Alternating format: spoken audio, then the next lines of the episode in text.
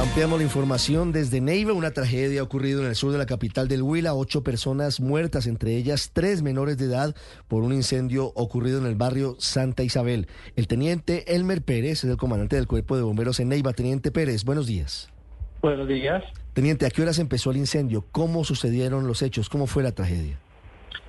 Eh, la Secretaría de Gestión del Riesgo, el Cuerpo de Bomberos, reporta a la comunidad que aproximadamente a la una de la mañana se recibió en la central de alarmas una emergencia de incendio estructural en el barrio Santa Isabel, calle Cuarta, entre carrera 19 y 20.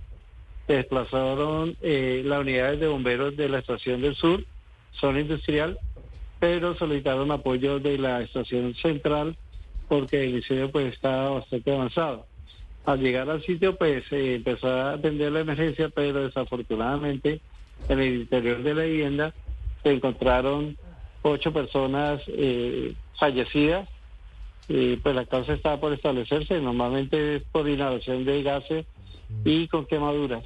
Entre las personas pues fueron cinco adultos y tres menores de edad. Eh, de esas personas se trasladaron a centros asistenciales, pero al llegar a estos sitios ya llegaron sus signos vitales. Es una tragedia. Teniente, ¿cuál fue la causa del incendio? ¿Cuál es la primera hipótesis de los bomberos de Neiva? Eh, sí, en este momento pues estamos revisando la investigación. Hay una hipótesis de una fuga de gas, pero pues igualmente en la escena se encontró que las personas eh, no pudieron evacuar porque eh, en la puerta principal de la vivienda estaba obstruida por una motocicleta que también salieron involucradas en el incendio. Es decir, la moto estaba al lado de la puerta y no les permitió abrirla y, salir a las personas cuando empieza el incendio. Es la, hipótesis que tienen ustedes. No, no era una motocicleta, eran varias motocicletas. Varias motos. Que estaban ahí, sí señor, las que estaban ahí en la puerta. Entonces, en el momento que se presentaron la llama, pues ellas, eh, desafortunadamente los cuerpos fueron encontrados en el patio de la vivienda y en el baño. Eh, ellos trataron de salir por la parte posterior, pero pues igualmente eh, por seguridad de ellos, por el sector, pues ellos colocan seguridad para que no ingresen personas ahí a hurtarle los elementos. Entonces prácticamente no encontraron poder evacuar y desafortunadamente por la inhalación de los gases y los llamas pues fallecieron. Teniente, ¿los fallecidos son integrantes de una misma familia o, son eh, personas que vivían en arriendo? En este momento estamos revisando las, las eh, averiguaciones porque pues se determinó que una de las menores de edad no vivía en esa vivienda, simplemente fue hasta el sitio y se quedó ahí. Entonces, en este momento estamos en la investigación si es una sola familia o estar en una reunión de amigos ahí en ese momento que se empezó la conflagración. Teniente Pérez, ¿cuántos niños había en esa casa? Eh, hasta el momento eh, les tiene estimado que son tres menores de edad entre esas dos niñas, una aproximadamente 15 años, creo que eh, eh, sin eh, información preliminar, creo que hoy está cumpliendo 15 años, y otra niña de 17.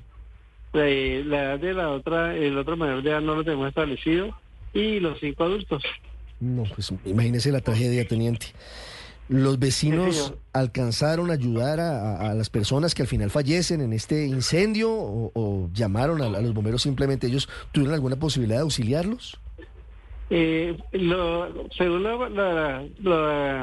que comentaron los unidades de bomberos que llegaron al sitio, pues cuando ellos llegaron ya el incendio estaba muy avanzado, fue imposible por algún medio rescatarlo, lo cual eh, pues cuando ya se ingresó fue que se encontró la escena ahí con las personas fallecidas, pero pues el llamado fue muy oportuno y la atención también fue muy rápida, pero ya el fuego había alcanzado bastante dimensiones, lo cual nos hace eh, ver que pues desafortunadamente no se puede realizar ninguna acción para poder rescatar a esas personas.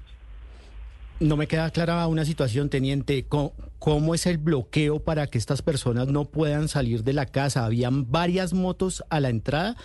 Eh, al ser ellos los dueños de la casa, ¿no, no conocían la vivienda? No, no, no. Lo que ocurre es que la, la puerta de ingreso a la vivienda estaban ubicadas la motocicleta.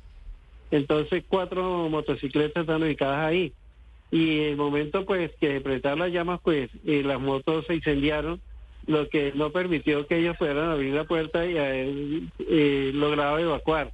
Entonces, la opción que ellos tomaron fue hacia el patio, pero desafortunadamente también habían rejas que impidió que ellos pudieran ser rescatados, Sí, pudieran eh, salir por ese sector. Estaban atrapados. Por, la- por la atrapados, sí, puerta principal, las motos incendiándose y por la parte posterior la reja que no les permitió salir. Estaba Sí, señor. bloqueado.